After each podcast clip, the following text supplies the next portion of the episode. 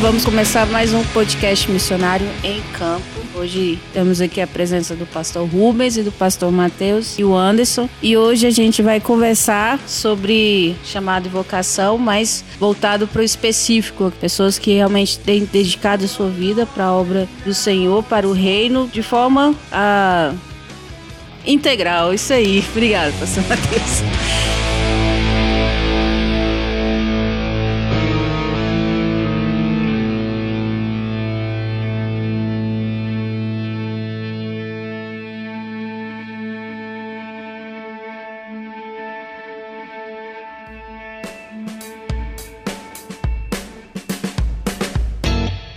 Então vamos começar. O objetivo do nosso podcast é a gente conversar sobre missões, sempre abordando temas que a gente leva a reflexão sobre missões em nossa vida. Né? E por isso que a gente tem falado sobre chamado, sobre vocação, e que chamado e vocação, como a gente tem dito, mas para a gente memorizar, a gente sempre tem falado que chamado e vocação na Bíblia, ela tem vem do mesmo verbo, nós somos similares à palavra de Deus, né? Na palavra de Deus todos nós somos chamados e a igreja de Cristo é vocacionada, ela é convocada a testemunhar e a falar de Cristo. E eu gostaria de começar com o pastor Rubens, a gente conversar sobre como aconteceu o seu chamado, como que foi esse processo, se preparando e para o seminário. Gente sabe que o pastor ah, também foi funcionário público, né? E como que foi esse, essa transação, esse chamado, como que isso aconteceu? Muito bem.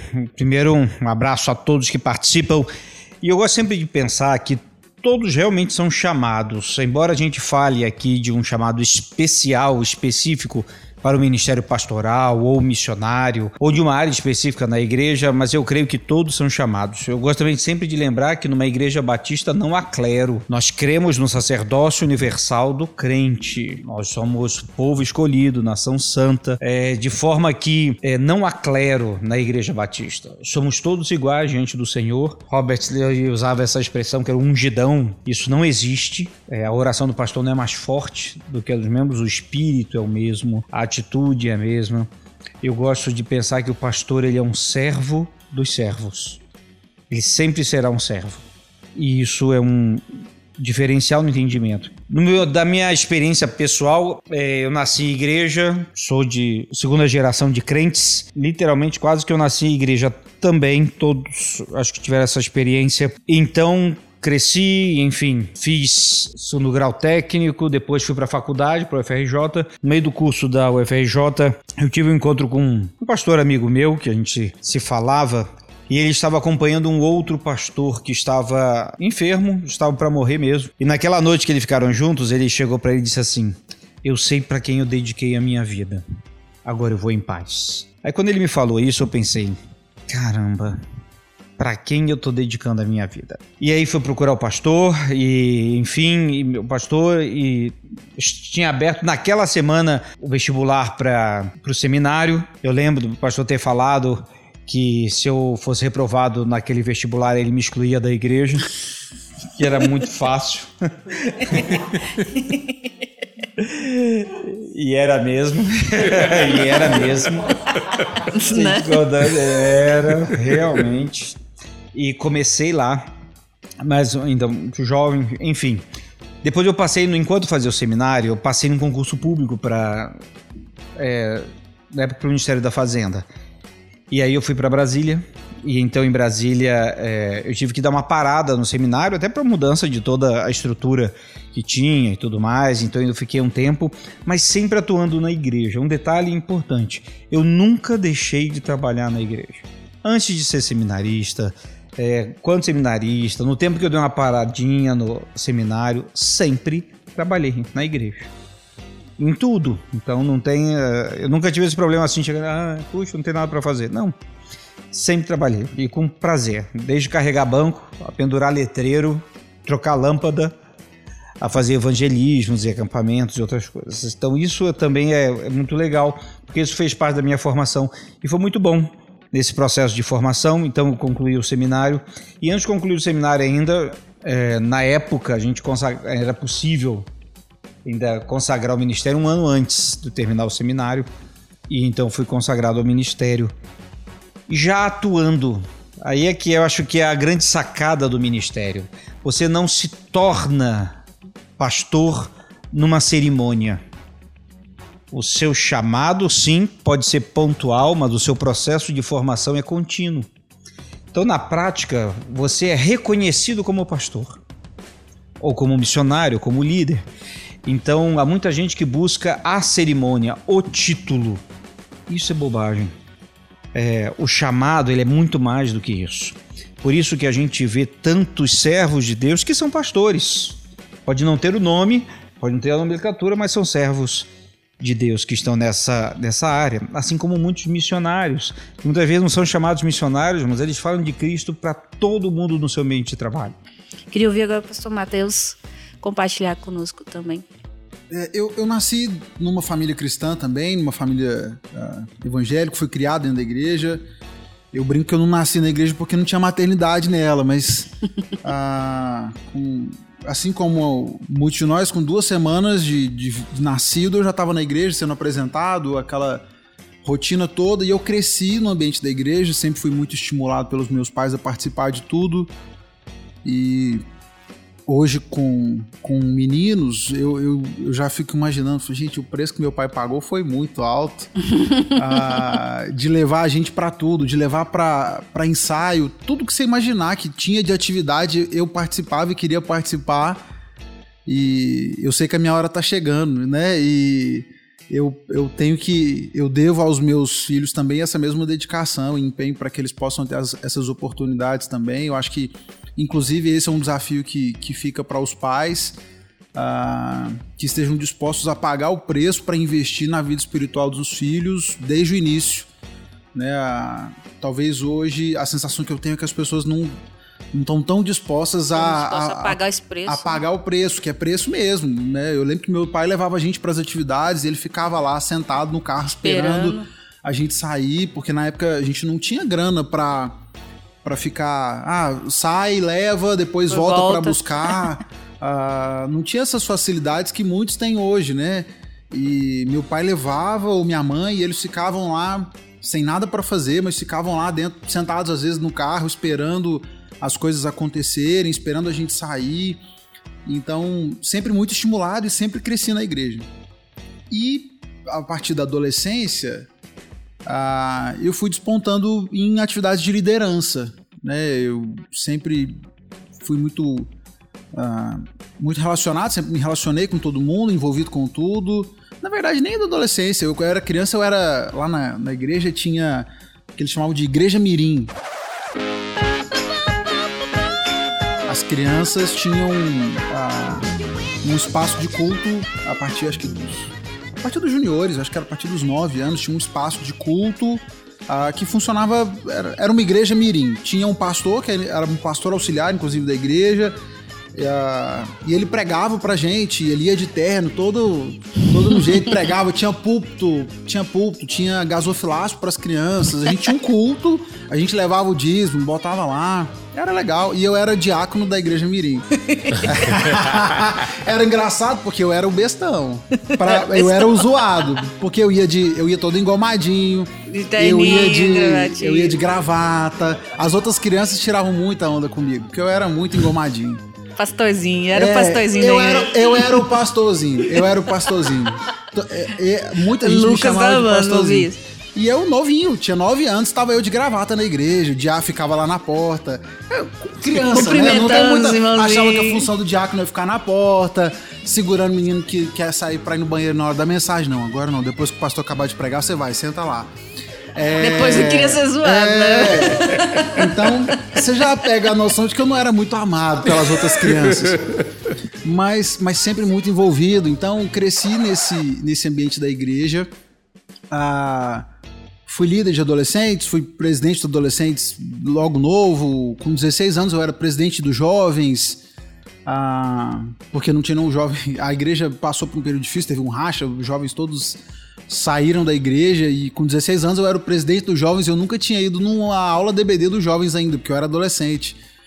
E eu lembro que meu primeiro dia nos jovens, eu era o presidente dos jovens. Foi muito surreal. Que legal. Eu, eu, olho para trás e falo, ninguém tinha juízo na igreja de me botar para fazer essas coisas. Mas também demonstra a sua idade, porque você era presidente dos jovens. Sim, é. é. Já, já, é. já não sou jovem há algum tempo. Presidente.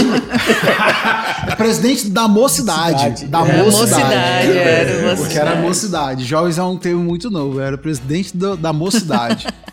Então eu cresci na igreja, sempre envolvido na igreja, tocava, cantava, era, liderava grupo de louvor. Ah, e aí eu, eu, concordo muito com o que o pastor falou. Eu acho que ah, o ministério de tempo integral é, ele é uma ele é uma oficialização, ele é uma concretização daquilo que já é realidade ah, na sua vida.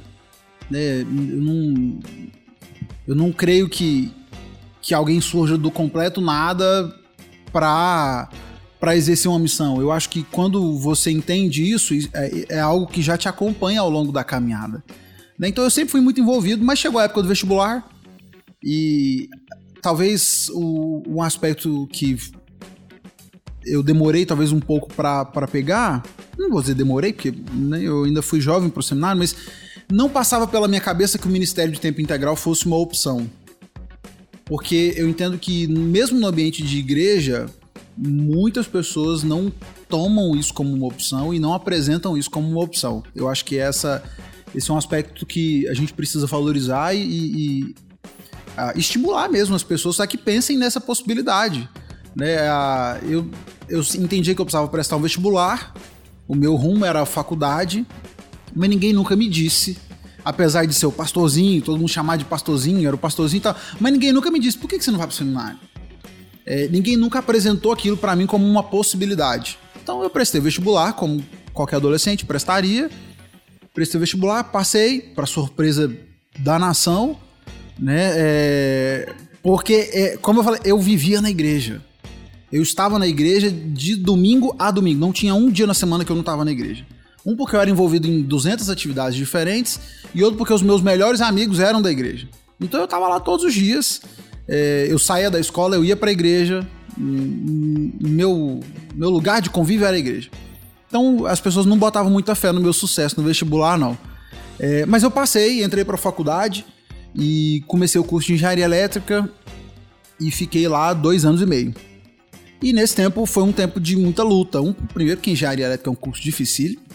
Tem uma pessoa que faça o curso e, e, que, e, e, que se sinta completamente feliz e realizado lá dentro. É, é, luta e batalha, é um curso muito pesado. E porque eu não sentia que aquilo era para mim. Assim, eu passei, eu escolhi um curso porque eu tinha que escolher alguma coisa, mas eu não me sentia realizado naquilo. Talvez se eu me sentisse mais realizado, talvez eu teria encontrado um pouco mais de prazer na faculdade. Ou não, né? Mas, é, mas eu lutei esse tempo que eu fiquei na faculdade muito. Passei um bom tempo pensando em desistir, mas lutando com aquilo. Falar, ah, mas eu vou parar, mas foi tão difícil de entrar, mas é uma federal, metade do mundo quer entrar e eu vou sair. E, e vinha a questão do sustento, né? Era uma, era uma coisa que ficava na minha cabeça, né? Mas eu vou viver de quê? Enfim, a gente fica uh, preocupado com essas coisas, mas depois desse tempo e, e nesse tempo de faculdade foi o tempo em que eu me aproximei muito do Burjac, que foi o nosso pastor de, de jovens aqui na igreja na época, e ele foi a primeira pessoa que colocou para mim o ministério como uma opção. E, e, eu percebi nele o ministério como uma opção, ele, do porquê não. Né? Se Deus está colocando isso no seu coração, vamos trabalhar por isso. E aí, nesse tempo, eu fui amadurecendo a ideia e passei a considerar seriamente essa possibilidade, e, e o seminário veio daí. O, surgiu a possibilidade então de que eu fosse seminário e eu decidi tranquei a faculdade, ah, tive algumas experiências é, de, de, confirmação, assim, na igreja, em projetos missionários e tal, mas eu entendo que é, a saída para o seminário foi o culminar de uma caminhada toda, não foram não foram essas experiências específicas que ah nunca tinha pensado nisso mas foram só foram experiências de confirmação né e, e eu fui então para o seminário. Deixei a faculdade tranquei a faculdade e e caminhei para o seminário. Deus abriu muito as portas, eu consegui bolsa de sustento. A gente teve um tempo complicado em casa financeiramente. Meu pai ah, em função de, de mudanças de empresa e problema de saúde. Ele ficou muito tempo sem poder trabalhar. E para todo mundo que estava em volta era loucura, porque eu estava numa faculdade, na pior das hipóteses, eu não pagava mensalidade, né? Eu estava numa federal e estava deixando tudo para ir pro seminário, sem nada garantido e tendo que pagar uma coisa que eu não tinha como pagar. Mas Deus encaminhou as coisas, eu consegui bolsa e fui, estudei e, e caminhei pro seminário. Então, é, eu vejo que foi o culminar de uma, de uma caminhada, né? As, meu pai, para minha surpresa, quando eu fui anunciar pra minha família que eu tava deixando a faculdade Já sabia.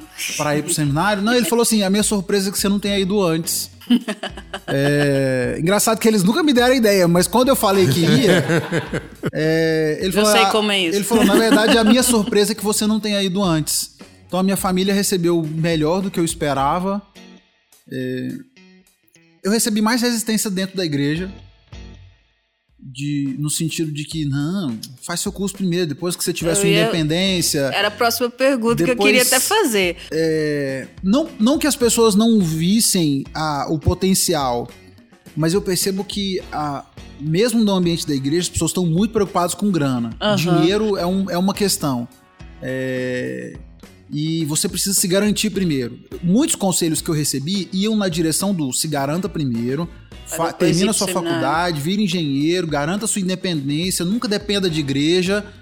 E depois, aí depois você vai pro seminário, depois você vai pro ministério. Mano, mas isso aí que você falou é uma parada que é tão forte nas igrejas que muita gente. É quase a ideologia. Aí, pastores, vocês que cuidam de igreja. Quase a ideologia isso. Você só consegue servir a Deus verdadeiramente se você tem dinheiro. Você só é realmente devota a Cristo se a sua vida financeira ela é estável, né? Se você tem uma carreira boa. Mas assim, na igreja evangélica, de uma forma geral, isso é ideológico, sabe? É uma coisa impregnada e ou você tem dinheiro ou você não é feliz na igreja, né? Eu acho que, eu acho que várias coisas contribuem. Tem a questão assim, é, como sociedade, o dinheiro é visto como um, um fator para para felicidade, para uma vida bem sucedida. É, eu acho que tem a questão também de que muitos pastores frustrados com o ministério ah, desdenham muito do ministério. ah, o e- estereótipo do pastor também. é, que o pastor muito sofredor, ruim. o pastor é, Ou o pastor idiota, o pastor É. picareta. Também aí- que não, não entra a questão também assim, ah, você vai depender do dízimo do irmão, vai depender da igreja. Existe também aquela coisa, né? De você vai depender do outro. É porque é, é- é- é- são equívocos, né? A ideia de que Uhum. você depende da igreja e não de Deus. Fica parecendo que é um trabalho segundo plano. Não sei dizer a palavra certa, mas fica parecendo que você vai ser pastor, você vai pro seminário, fica parecendo aquela ideia, você tem certeza disso? Tem Fica- aquela ideia também de que o pastor que só tem teologia não é tão bom. É, Aham. Tipo assim, mas você não tem outra graduação? Você não é psicólogo, eu, eu, né? ainda é? recebo, eu ainda recebo esse tipo de coisa, eu ainda vejo isso em algumas pessoas. Não, mas que outra formação você tem? Ah, é só teologia? É, para ser pastor, o bom pastor mesmo é o cara que tem uma outra formação. Ah, ele tem que ser bom em outra coisa. E aí, na, minha, na época que eu tomei a decisão, eu falei, cara, a engenharia, engenharia para o ministério, para o que eu entendo como o meu chamado, não vai contribuir em nada com o meu chamado. Um diploma de engenheiro eletricista eu vou botar na gaveta, vai ficar bonitinho lá, talvez eu coloque num quadro, mas não vai somar com o meu ministério. Não para o que eu entendia que Deus estava tava me chamando, né? Eu, eu entendo e ne- nessa ideia de, de, de missão, por exemplo, hoje tem-se uma. um- existe um foco muito grande nas profissões que podem abrir portas, inclusive, para o campo missionário, né? Aham. Ah, e eu entendo que isso seja fato para muita gente. No meu caso, não era o fato, né? Não era o meu caso. Então, enfim, no contexto da igreja eu ouvi muito isso, mas no começo, depois também. é, e eu acho que vem na questão do que o pastor falou. Quando as pessoas percebem ah, o, o- quando o chamado fica evidente, fica claro para todo mundo, at- as resistências se transformaram em apoio, né? Teve até gente que me procurou depois. Foi engraçado, uma pessoa me procurou anos depois, não sei quanto tempo depois, me procurou, queria te pedir perdão. Eu falei, por quê? Por que você me? Não, porque quando você falou que ia pro seminário, eu eu fui contra. E eu, e eu falei pra, pra, eu comentei com outras pessoas que você tava com preguiça de estudar. É, mas, mas Como se queria... o curso de teologia você não estudasse. Isso aí é não, realmente. ó, como quem fez teologia, Como assim? eu, não, eu não tenho problema em assumir que engenharia é muito mais difícil que um curso de teologia. Não, não tem esse, não tenho esse ego. Mas assim, é, São estudos diferentes. mas né? eu- a pessoa fala, olha, mas hoje tá claro pra mim que o que você fez, a decisão que você tomou, você tomou por chamado, né? E eu entendo que não foi porque você tava com preguiça, e eu vejo isso em você. Ah, e eu achei curioso ouvir isso dessa pessoa, porque eu nem sabia. E aí ela até falou, não, e hoje eu, eu, eu, fa- eu, eu faço questão de dizer para as pessoas que ah, confirmar isso, né? Assim como eu falei antes mal, hoje eu falo bem. Mas é interessante ver que quando fica evidente para as pessoas, há essa confirmação por parte da igreja. E tanto é que no final eu acabei voltando para exercer o ministério na igreja que me enviou para o seminário. Né? É, não, não, não havia essa expectativa no começo. Eu nunca fui enviado para o seminário com o termo de garantia de volta. que né? voltar, né? É, mas então isso mostra como a igreja acabou de fato entendendo essa, esse aspecto do chamado na minha vida. Mas foi uma realização de uma caminhada longa, não foi uma coisa assim instantânea. E eu acho que esse é o, acho que esse é o caminho mesmo de, de realização de algo que já existe.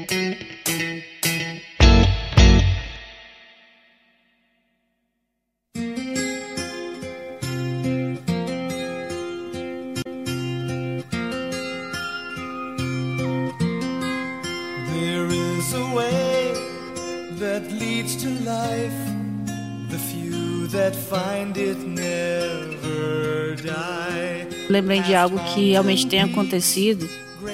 Muitas vezes alguns jovens chegam pra mim falando que tem entendido que Deus tem chamado. Deus tem me chamado. E uma das perguntas que eu faço é: como que tem sido a sua vida na igreja? Porque por muitas vezes eu vejo alguns jovens falando, "Ah, eu tenho chamado, eu tenho desejo de ir para o campo missionário, me preparar. Mas a, a participação dele, de estar junto como membro, como corpo de Cristo, é, é a parte. É, Eu sou só mais um que sento no banco, assisto o culto e vou embora. Como tem sido a sua vida dentro do, do, do corpo de Cristo? Você tem feito parte disso? Você tem feito parte dessa obra, né? É, quando a gente setorizou a vocação, isso é, meio que muitos crentes terceirizaram alguns departamentos da igreja. Então, quem tem que evangelizar é o pastor. Quem tem que fazer isso é o pastor. Ah, não, isso aqui é ah, a oração do pastor é que vai resolver isso daqui. É muito comum uma pessoa chegar é, falar: Ah, pastor, tá aqui o telefone do meu vizinho para você falar de Cristo para ele. Eu falei, é, mas, né? É, isso é importante ressaltar. É claro que Deus chama servos para estarem na liderança, para estarem atuando de forma específica. E eu tenho estudado um pouquinho sobre Timóteo, vou pregar sobre Timóteo domingo, dia das mães. Então, é, é interessante o chamado de Timóteo. Timóteo estava indo muito bem e chamou a atenção de Paulo que ele era o cara que, puxa, esse menino é bom. E a, a conversa da igreja era que todos davam bom testemunho de Timóteo. O que, que Paulo fez então? Pegou esse menino, agora você vai trabalhar comigo. E levou para viajar. Ele não consagrou Timóteo pastor. Não. Ele foi um processo. E depois ele se torna pastor, sim, na igreja de Éfeso. Mas olha como foi essa formação. E Deus chama servos para o trabalho. E eu creio que esse foi o meu chamado. Tanto quando eu saí do Serviço Público Federal, o meu entendimento era exatamente que Deus me chamou para o ministério de tempo integral. Eu acredito em ministério em tempo parcial, há muitos que são necessários e que são bênção. Mas no meu caso, Deus me chamou para o ministério em tempo integral para que eu pudesse dedicar todo o tempo. Esse processo de chamado também foi em consolidação com a família, sempre Deus foi trabalhando nisso e a propósito foi com muita luta, muita, muita luta mesmo. Então, nós, é, e esse foi o início. Por isso que a gente precisa entender o chamado tanto para missões quanto o ministério pastoral. Ele é algo muito maior que um título, Por isso que eu acho, e depois a gente pode falar um pouquinho mais, quando eu ouço alguém falar, ah, eu recebi um chamado para ser missionário em outro país. Agora eu tenho perguntado, quantas pessoas você levou para Cristo esse ano? E é claro que eu estou exagerando e estou brincando, mas se for menos de 10, em português e na língua, como é que ele quer ir para outro idioma, outra cultura, falar de Cristo para outra pessoa?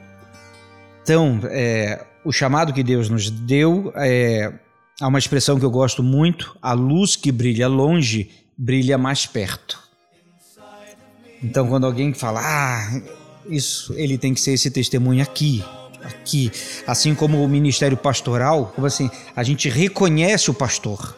É muito interessante isso no processo na igreja. A gente olha essa, esse aqui é pastor. Né? Ele não tem um título, mas Deus, claro que vai moldando. Claro que é importante o conhecimento teológico, claro que é importante o preparo, claro que é importante o acompanhamento da igreja. Tudo isso é importante, são fases, mas o primordial é o chamado de Deus e você entender esse chamado e aceitá-lo também. Eu vejo que, infelizmente, dentro da igreja tem esse, esse preconceito.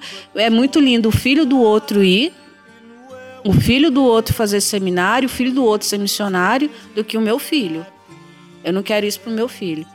Então, às vezes eu vejo isso e é algo que a gente precisa repensar como igreja e realmente conversar e abordar. Eu estou falando isso porque esses dias, um tempo atrás, eu ouvi de uma pessoa falando assim, que essa nova geração é uma geração que não vai para o seminário mais, são pessoas que não vão ter o chamado específico. Por isso que a gente precisa falar muito de, de missões na vida da pessoa. Eu entendo que realmente chamada de todos, como o pastor falou, isso a gente tem falado todo o podcast, mas eu não acredito que o chamado específico ele vai acabar. Deus vai deixar de chamar pessoas para trabalhar ah, de uma forma integral para o reino.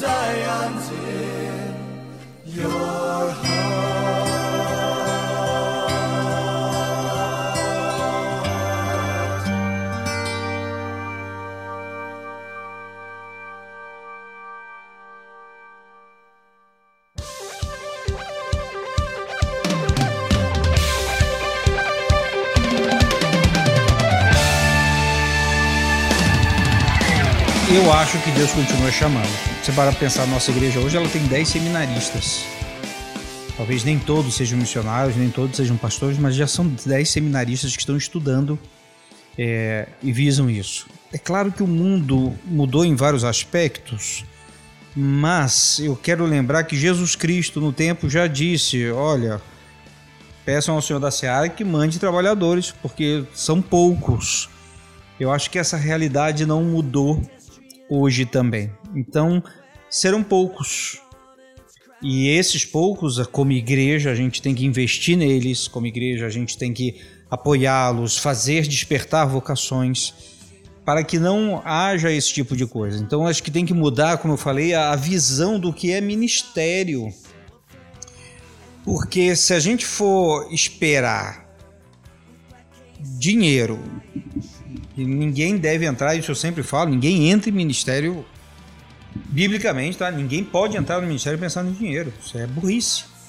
Tá? Outra coisa que eu sempre falo também, ministério é duro.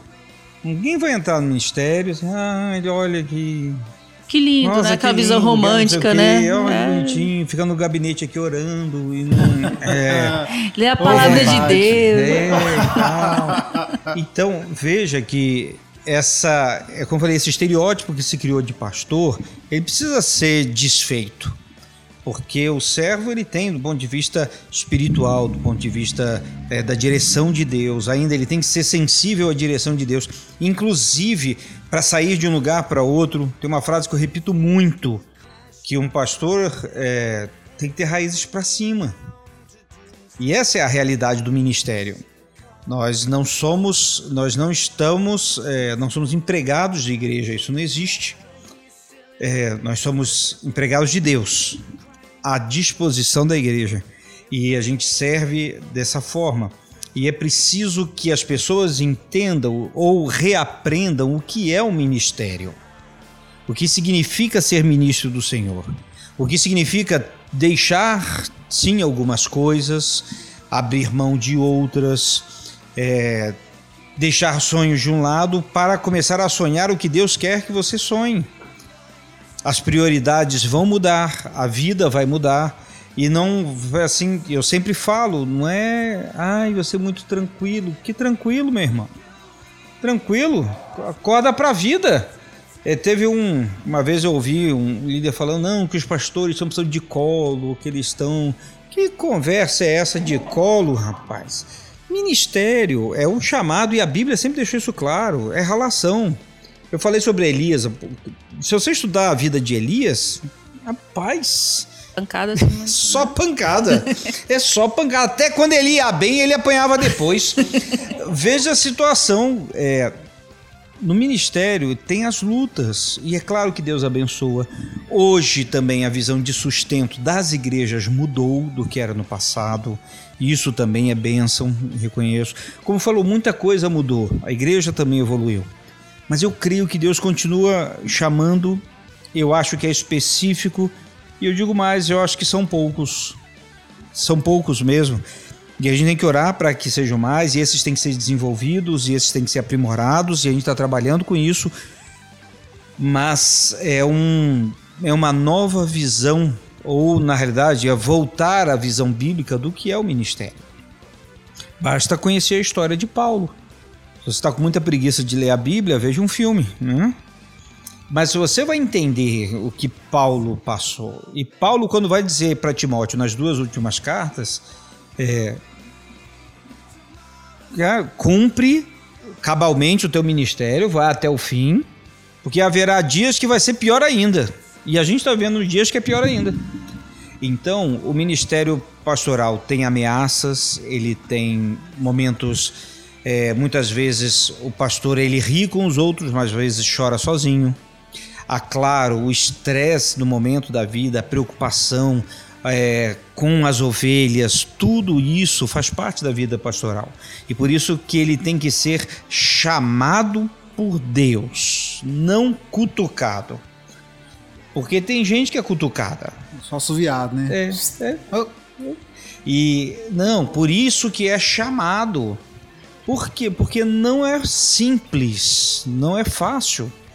Mas é, como diz o outro, mas não tem coisa melhor no mundo do que ser. Eu lembro do pastor Gilton uma vez, ele falando a respeito de vocação, o pastor Gilton Moraes, ele disse que ele fez, tinha feito um acordo com Deus. Ele ia trabalhar 20 anos para o ministério e depois de 20 anos, se eu não estou enganado, foi, foi 20 anos, ele ia ganhar dinheiro. E, e enfim, tal.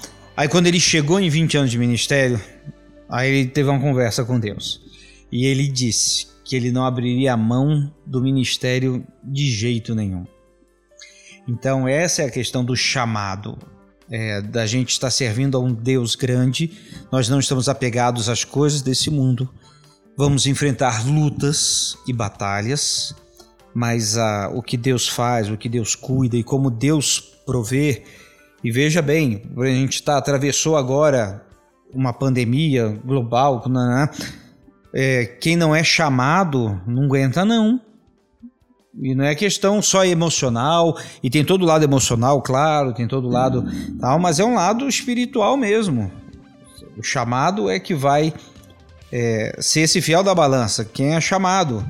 Na hora do, do vamos ver, aquela máxima que se falava da cortina de ferro, que chegava a polícia numa igreja escondida, chegava lá e diz assim: quem for apostatar da fé, negar a fé, pode sair. E aí saía um tanto, aí os que ficaram, aí entravam os policiais, agora a gente pode continuar o culto.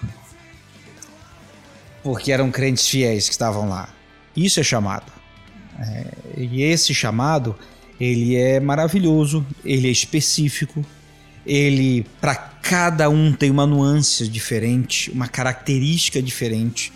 Deus chama pessoas para este tempo, por exemplo, com outras.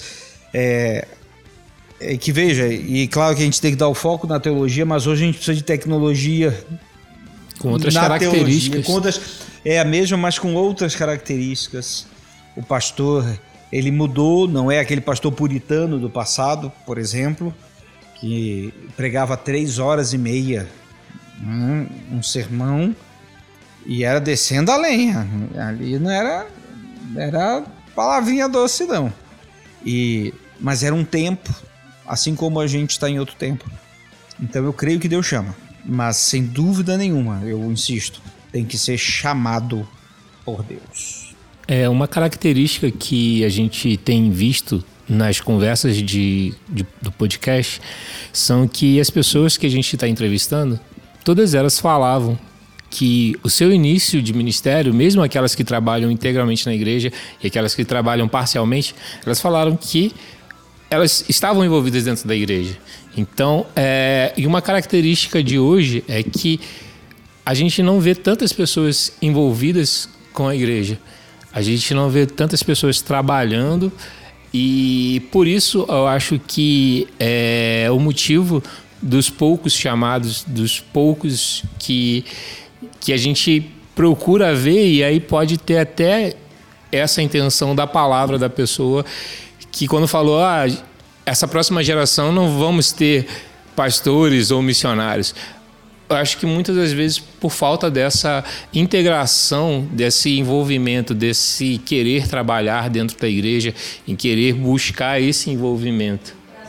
O prazer de estar. Né? E uma outra característica também é, do ministério é a própria fé. O pastor teve a possibilidade de, uma, de um emprego que ia te gerar uma renda sem ter preocupação de é, a estabilidade, né? E sem ter a preocupação de ser mandado embora, mas teve a fé em largar e entender que Deus estava chamando.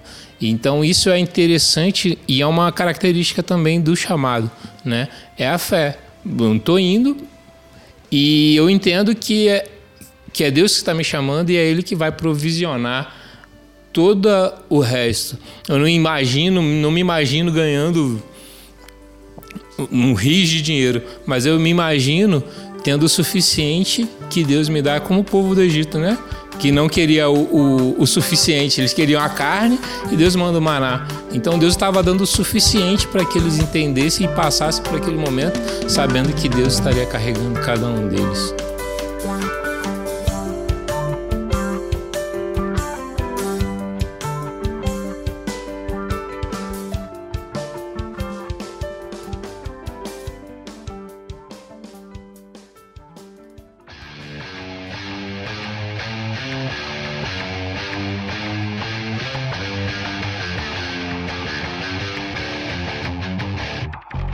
Acho que uma das coisas que a gente precisa é, corrigir é a nossa postura em relação ao dinheiro. Eu acho que é algo muito importante. Ah, principalmente na forma como a gente educa ah, os nossos filhos e como a gente faz com que essas gerações percebam o dinheiro. Não acho que não é à toa que Jesus falou tanto sobre dinheiro, sobre, sobre a relação com as riquezas, ah, porque isso influencia muito como a gente se porta. Eu cresci tendo a igreja como prioridade. A igreja sempre foi a minha prioridade. Eu dizia não para as coisas na família porque eu tinha coisas na igreja, não era o contrário. É, eu não dizia não para a igreja porque eu tinha coisas da família. Ah, os meus familiares não é surpresa para nenhum deles.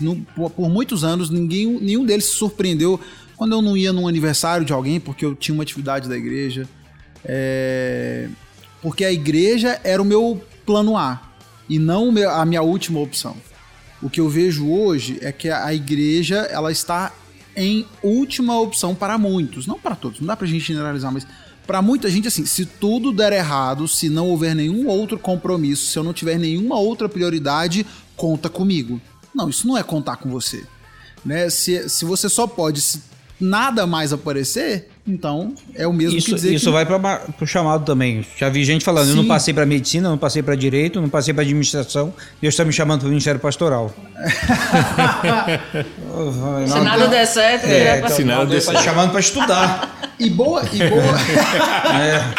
e boa parte disso por conta dessa questão de, de, nesse lidar com o dinheiro, no sentido de que eu preciso fazer primeiro tudo o que me dê garantias, o que me garanta uma vida financeiramente é, bem estabelecida, para que eu não dependa de nada, para que eu não dependa de ninguém, em outras palavras, para que eu não dependa de Deus. Então, é- eu acho que esse é um aspecto, né? Quando eu digo para um adolescente, por exemplo, por mais que a gente não diga isso com todas as palavras, mas muitas vezes se diz com as, com as ações, né? Ó, não, você. é, o que dá dinheiro. O discurso de hoje é o que dá dinheiro é medicina, você tem que fazer medicina. O que tem de gente fazendo medicina pela grana.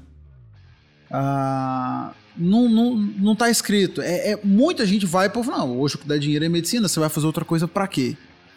Ah, então, se eu crio uma sociedade que pensa assim e que só mira no dinheiro, isso vai se refletir na igreja também. E aí é o cara que tem que ter duas outras profissões, cinco outros empregos antes de pensar em dedicar alguma coisa dentro, dentro do ambiente da igreja. Né? É, para mim, o desafio não foi de deixar um emprego, mas foi de deixar uma perspectiva de algo. Né? É, eu estava no caminho ah, de, uma, de um estabelecimento profissional para deixar por algo completamente incerto. Né? Eu estava indo pro seminário sem, nem, sem nada. Eu não fui com uma proposta. Não, vai lá que você tá, tá, tá um emprego aqui te esperando quando você acabar. Não tinha nada disso. O problema é que as pessoas querem garantias. Né? As pessoas querem coisas garantidas e o ministério é tudo menos garantido. Não, não existe essa garantia, a, a não ser que quando eu me coloco para exercer a vontade de Deus e me disponho a cumprir a vontade dele para mim, ele vai cuidar de mim na, na medida daquilo que for necessário. Mas eu tenho que estar ciente também de que o necessário é, não vai ser o extravagante. É, vou, deixa eu pegar um exemplo besta. Eu casei, eu casei com 5 mil reais. Eu gastei 5 mil reais para casar. Contando as alianças, que custaram 1.200 reais. Eu casei com Porque eu menos. queria casar. Pastor. Porque eu queria casar. Ah, eu, eu, eu, eu namorava, eu queria casar, eu tinha convicção da minha vontade. E eu era seminarista, eu tinha uma bolsa, eu vivia, eu vivia no seminário, eu tinha uma bolsa, e eu fiz as contas. Falei, beleza, se eu casar, eu tenho alojamento, eu podia mudar do alojamento solteiro pro alojamento de casal. Eu tenho uma kitnet. Era um quarto, que era quarto, sala e tudo mais, um banheiro e uma cozinha. Eu tô. Eu tô dividindo o quarto hoje com um colega de quarto, eu vou estar no céu, vou estar com uma kitnet só pra mim. Eu tinha uma kitnet e eu tinha uma bolsa de estudos. Falei, tá. Aí eu casei na capela do seminário. A, quem fez o cerimonial, da, quem ficou na porta orientando o pessoal pra entrar foi a mulher do pastor Nilton, que foi o pastor que fez meu casamento.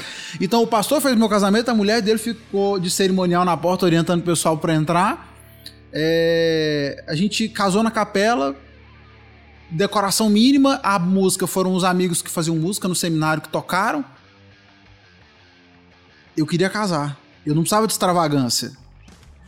Por que, que hoje as pessoas demoram Um 30 ano. anos pra, pra querer pra, pra casar? Eu não, não basta um casar, eu tenho que dar uma festa pra impressionar. A, a galera gasta um apartamento, a galera gasta um apartamento pra casar, pra ostentar, porque Casa quando tem já, né? O apartamento, já tem o... E, e entram com uma dívida enorme no casamento também Então, depois. assim, é, se isso, é, isso pensando no, Aí quando eu trago isso para a realidade do ministério, por que, que tantas pessoas têm esse negócio na cabeça de que eu tenho que ter uma profissão, eu tenho que estar ganhando dinheiro, eu tenho que isso? Porque eles não estão dispostos a viver em simplicidade, a viver com aquilo que Deus der e aceitar aquilo que vier. Né? Querem se garantir por fora, não, eu vou me garantir primeiro. O problema é que o cara não entende que para ele se garantir por fora, ele não vai ter tempo para se dedicar. É é uma questão de dedicação. Né? Se Deus está te chamando para se dedicar de forma integral, é, você não vai conseguir fazer se dedicando integralmente também para as coisas que você tem que fazer lá fora. Eu tive colegas no seminário, é, onde eu era um dos mais novos na sala. Eu tive colega de. O cara tava, sei lá, com 50 e poucos anos de idade, 60 anos, aposentando, aposentado. Ah, não, eu, eu fugi do meu chamado a vida toda. E agora que eu aposentei, eu resolvi vir pro seminário. Pra quê? Pra morrer teólogo? É, assim, ele, ele tinha convicção do chamado, mas ele passou a vida toda fazendo de conta que aquilo não existia. E ele desperdiçou. Não, não adianta a gente achar que depois de, de 60 anos de idade, já cansado, sem, sem o pique que é necessário, o peso que é necessário para a condição do ministério, agora ele vai. Não, ele, ele, ele jogou fora, ele desperdiçou, né? por causa de dinheiro, por causa de, de insegurança financeira. Então eu acho que repensar nossa, como a gente lida com dinheiro e segurança, né, o que a gente tem por padrão de segurança, eu acho que também é um fator interessante quando a gente pensa em chamado. E também não é uma garantia você estudar para medicina. Isso também Isso é não um te fato. garante. Tem né? muito colega de faculdade que tá lascado na vida. Exatamente. Tem muito médico aí que tá tendo que rodar de Uber, tá fazendo outra coisa. É algo que tem que repensar, né, essa geração. Porque também qualquer profissão que você vai exercer, você tem que pagar o preço. Você não começa lá em cima, né? Mas eu acho que esse que é o ponto, é profissão. Enquanto a gente continua muito pensando em ministério como profissão, como trabalho, isso sempre vai ser que a gente trabalha em troca de dinheiro. A maioria das pessoas não gostam do seu trabalho. Fala aqui de médico, tem médicos que não gostam, ele atende por causa do dinheiro. E, e você que, se você é atendido por ele, é visível isso. Ah, então, tem engenheiros, tem advogados, tem todas as áreas de profissões que eles trabalham por causa do dinheiro. E a melhor prova disso é, ai, sexta-feira que não chega para eu, ah, tem que ter feriado, ah, eu quero tirar férias, que eu não aguento mais. E quando a gente encara o ministério, essa que é a sacada do ministério. É, não é trabalho. Eu não venho para a igreja para trabalhar. Eu não digo assim, ah, agora é oito horas, vou ser pastor. Não. Eu, é, a gente dorme pensando em igreja, a gente acorda pensando em igreja. Quando eu não estou fazendo nada, estou pensando em igreja. Eu falando assim, ah, que dá para fazer. É muito. É, é a, ministério não é profissão. Ministério é um chamado que exacerba a profissão. Claro que precisa do sustento, claro que precisa. É, mas é muito além, por isso que a palavra do pastor Mateus foi corretíssima, é muito além do dinheiro, é muito além dessa estabilidade que é uma ficção.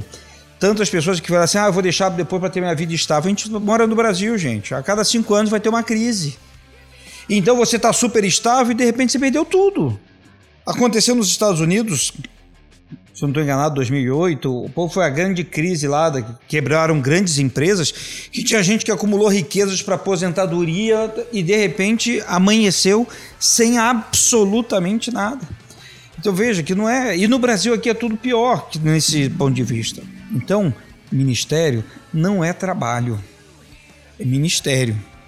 E deve ser exercido assim. A igreja deve honrar os seus ministros. Eu sempre eu aprendi isso com meu pai. É, a gente tem que honrar e cuidar dos nossos pastores, dar o sustento devido e adequado para que ele não precise se preocupar com isso.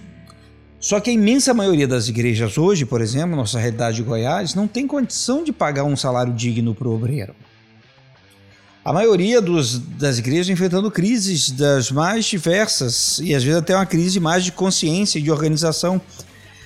Então o chamado ele não pode ser vinculado à profissão, porque senão a gente vai ficar nessa troca por dinheiro. Eu trabalhei 40 horas por semana, então isso aí eu falo. Se você quer ir para o ministério e pensa que você vai trabalhar 40 horas por semana, vai embora.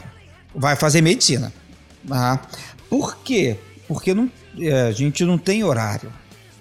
A gente não tem. É claro que precisa ter o bom senso, óbvio, mas é, é muito mais do que isso. É o que a gente chama, se a gente for trabalhar de profissão, a gente chama de profissão total. O que é uma profissão total? Vou dar alguns exemplos. Embaixador. O embaixador, quando ele está exercendo a embaixada de um país, ele não dá seis horas eu deixei de ser embaixador. Não, ele é embaixador 24 horas por dia. Porque se tiver qualquer eventualidade que envolva brasileiros, ele é chamado. Assim é com presidentes, governadores e prefeitos, que são profissões totais. Sendo assim, às seis horas chega, não sou mais presidente. Ou um prefeito, ah, não. Explodiu o negócio, o prefeito tem que estar lá. É... Do ponto de vista ministerial, é a mesma coisa. A gente não deixa de ser pastor. Eu não falo, não, nós somos ministros tempo integral. É como um missionário. O missionário está lá, a pessoa bate na porta. Eu quero aceitar a Cristo. Eu falo, ah, nessa hora não. Acabou meu expediente, Pera volta aí. amanhã, né? Volta amanhã. É, Você Volta tá amanhã, pecando mano. há 30 anos. É, agora agora você quer não, se né? arrepender? Não. Depois das 18, não. Nem horário comercial. E essa sacada do ministério é que enriquece. E é claro que precisa ter equilíbrio, óbvio, a família é importante, o seu bem-estar é importante. Tudo isso precisa ser equilibrado, mas é muito além de um trabalho. Então, eu falo e eu falo por experiência própria. Não venho para a igreja assim, ai, eu acordo de manhã, eu tenho que vir trabalhar, vou lá na igreja. Não. Eu já acordo 4 horas da manhã quente. e assim que. É, porque é uma alegria estar aqui. Né? Eu falo até com as encrencas. E, e que faz parte. hoje, né? Não, Uma não, né? As encrencas de O dia que não tem é que a gente fica surpreso. A- As encrencas hoje é a internet caiu. Fulano errou no meio do culto, errou a letra da música, embananou tudo, tá saindo tudo na transmissão. Como é que faz agora? Iluminação queimou. Mas ó, isso tudo faz parte. Aí é que tá, isso tudo faz parte, mas principalmente as vidas, né? A gente tá. é, essa dinâmica da vida, a gente lembrar do irmão, de orar por eles, de se preocupar, de ligar para saber como é que tá e é, ser igreja, esse ser igreja é tão gostoso, é tão rico, é, e a gente vive isso. É como falei, até nos problemas, nas dificuldades que toda igreja tem. Eu acho que a gente tem que reaprender a amar a igreja e ensinar a- as pessoas a amarem a igreja, a amarem a Jesus e a amarem a, a sua igreja. É, os meus pais nunca foram líderes. Eu nunca vi meus pais com o microfone na mão. É, eu nunca vi eles na frente dando uma aula, mas eles me ensinaram a amar a igreja ah, de uma forma que é, moldou a minha vida. Eles não me ensinaram. Então, assim, eles não me ensinaram. Não foi vendo eles liderando que eu, que eu me tornei um líder. O que eles me ensinaram foi a amar Jesus, foi a amar a igreja, a enxergar a igreja como prioridade. é, porque para eles, mesmo que eles não fossem líderes, eles sempre enxergaram a igreja como prioridade.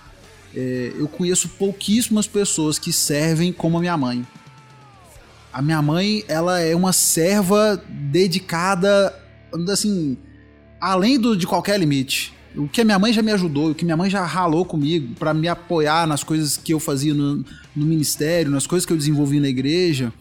Eu já fiz acampamento de juventude com 50 pessoas que minha mãe foi pra cozinha, a- assumir a cozinha e topar com a... E ela não tinha nada com aquilo.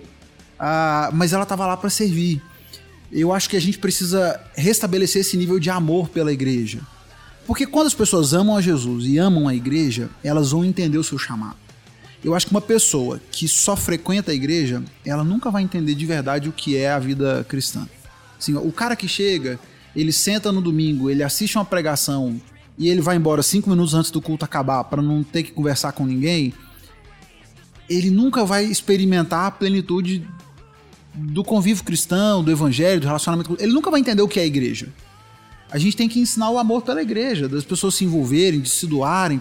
Alguns, nessa doação e nessa entrega à igreja, vão se perceber vocacionados integralmente para o ministério. Outros vão se perceber profissionais vocacionados também. E o cara vai ser um excelente médico que continua entendendo que a igreja é a prioridade dele. Ele é médico, mas Jesus e a igreja continuam sendo a sua prioridade. Eu acho que essa é a questão. Todo crente deve, deveria entender que Jesus é a sua prioridade, que a igreja é a sua prioridade, independente do que ele faça. Eu entendi que Deus me chamava para que eu me dedicasse exclusivamente à igreja. Outros talvez entendam que não, não é, não é o caso. É, mas ele vai ser um médico e ele vai continuar dando prioridade à igreja, prioridade a Jesus. Ele vai ser um engenheiro, ele vai continuar priorizando a igreja e a Jesus. Então, é, o problema são crentes que não priorizam a Jesus, que não priorizam a igreja. Essa é a questão. A vocação ela vem naturalmente de acordo com a sua dedicação e o seu entendimento de quem Jesus é e do que ele representa para você.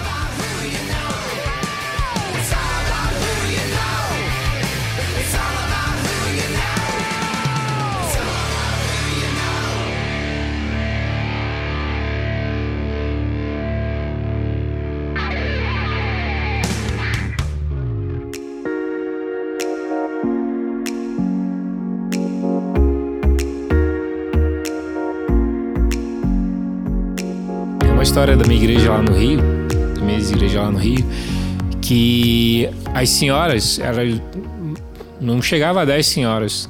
Elas todas ter, toda terça-feira de manhã era o, o dia da oração delas. E aí chegou um tempo que elas não. E a igreja estava crescendo, estava numa, numa, crescente muito boa. Só que teve uma época que elas não puderam mais estar orando, porque elas justamente se, não se acharam tão importantes. E elas pararam de orar.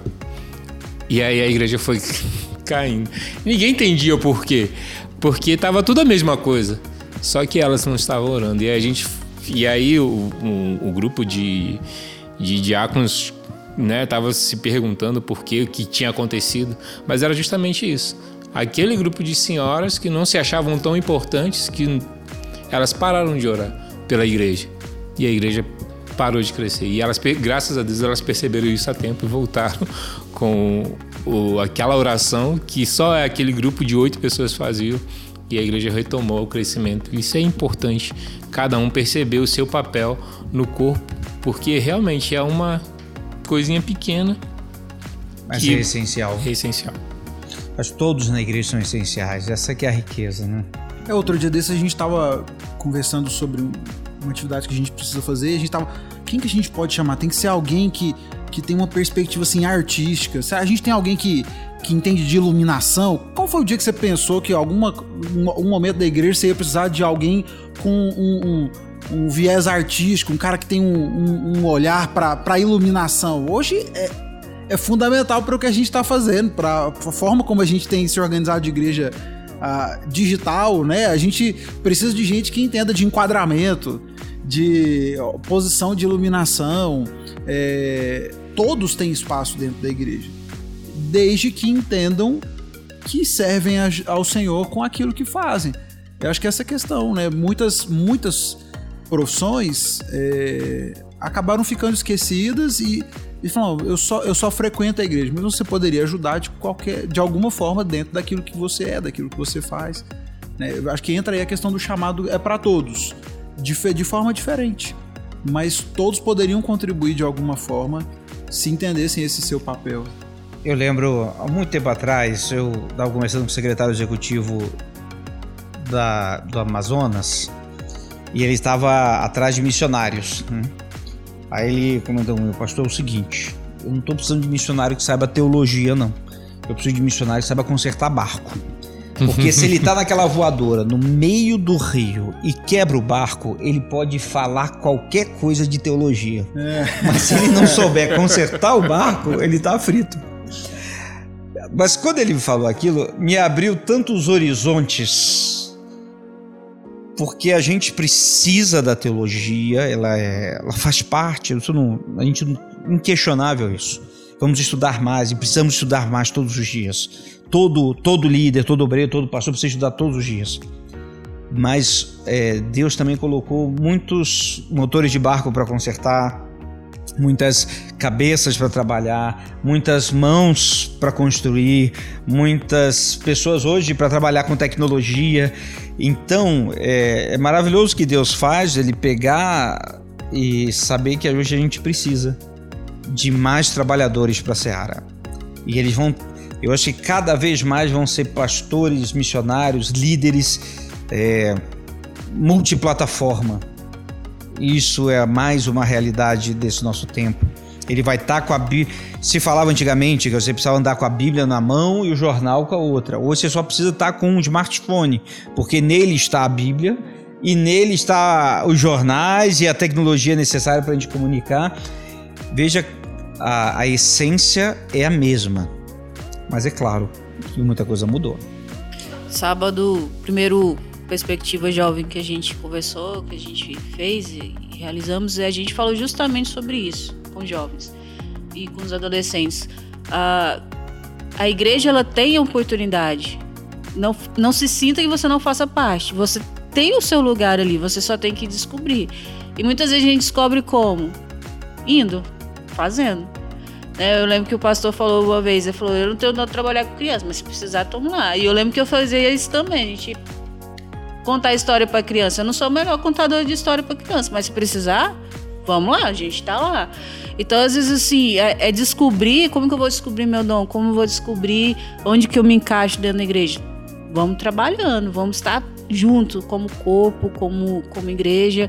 Ah, muitas vezes ou estou no lugar errado. Ah, eu acho que eu tenho o dom de cantar e não tenho o dom de cantar nenhum. Eu estou realmente atrapalhando. Você tem algum dom que você pode exercer ali e é esse dom. Uma das coisas que eu achava muito legal quando ia fazer os congressos dos jovens, eu via a estrutura que fazia, né? E eu sabia que as meninas que faziam aquilo ali achavam aquilo ali impressionante. Eu falei, eu não tenho condições de fazer isso, eu não tenho essa criatividade toda.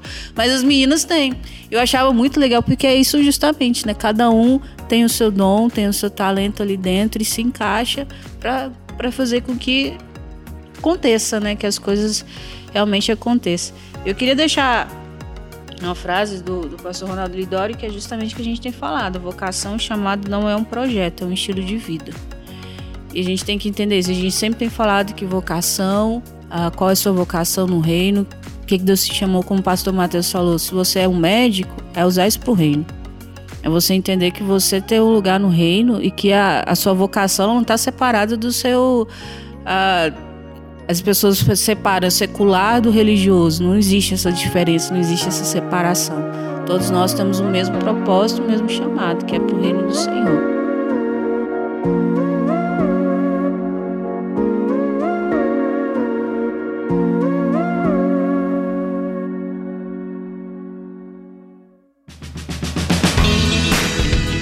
Queria agradecer a vocês pela presença, pelo testemunho, foi muito bom uh, ouvir e esse bate-papo a gente pode fazer o segundo aí podcast, o retorno, e conversar mais sobre isso.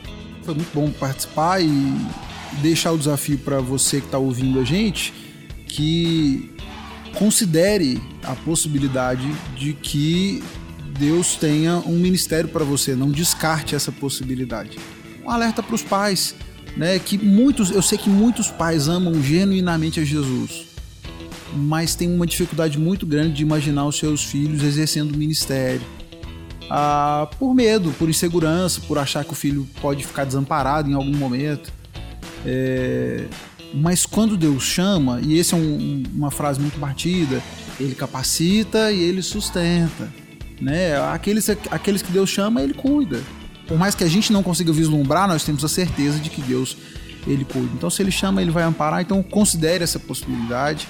Ah, e considere se dedicando. Faça tudo que você puder fazer, faça e faça para Deus. Né? O Lucas está servindo a Jesus aqui agora, gravando o podcast para gente. Ah, o que ele, é, a área dele de atuação, de formação é de tecnologia, de tal. E ele está aqui servindo a Jesus. Ele está sentado atrás de um computador, gravando um áudio. Ele vai passar horas editando para que você possa ouvir. É que eu não gosto de ser elogiado em público. e ele está servindo a Jesus. Eu acho que se todo mundo servisse a Jesus com o, o que é qualquer coisa que você saiba fazer, se todos nós servíssemos a Jesus, teríamos convicção daquilo que ele espera de nós. É servindo que a gente tem essa convicção. As pessoas às vezes querem resposta. Ah, eu preciso ter certeza. Então vai servir. Sirva a Jesus. Essa certeza vai vir. Diante do serviço, a certeza vem. Obrigada mais uma vez. E é deixar aqui mais uma vez esse desafio a nós, né? de fazer discípulos, esse é o chamado de todos nós.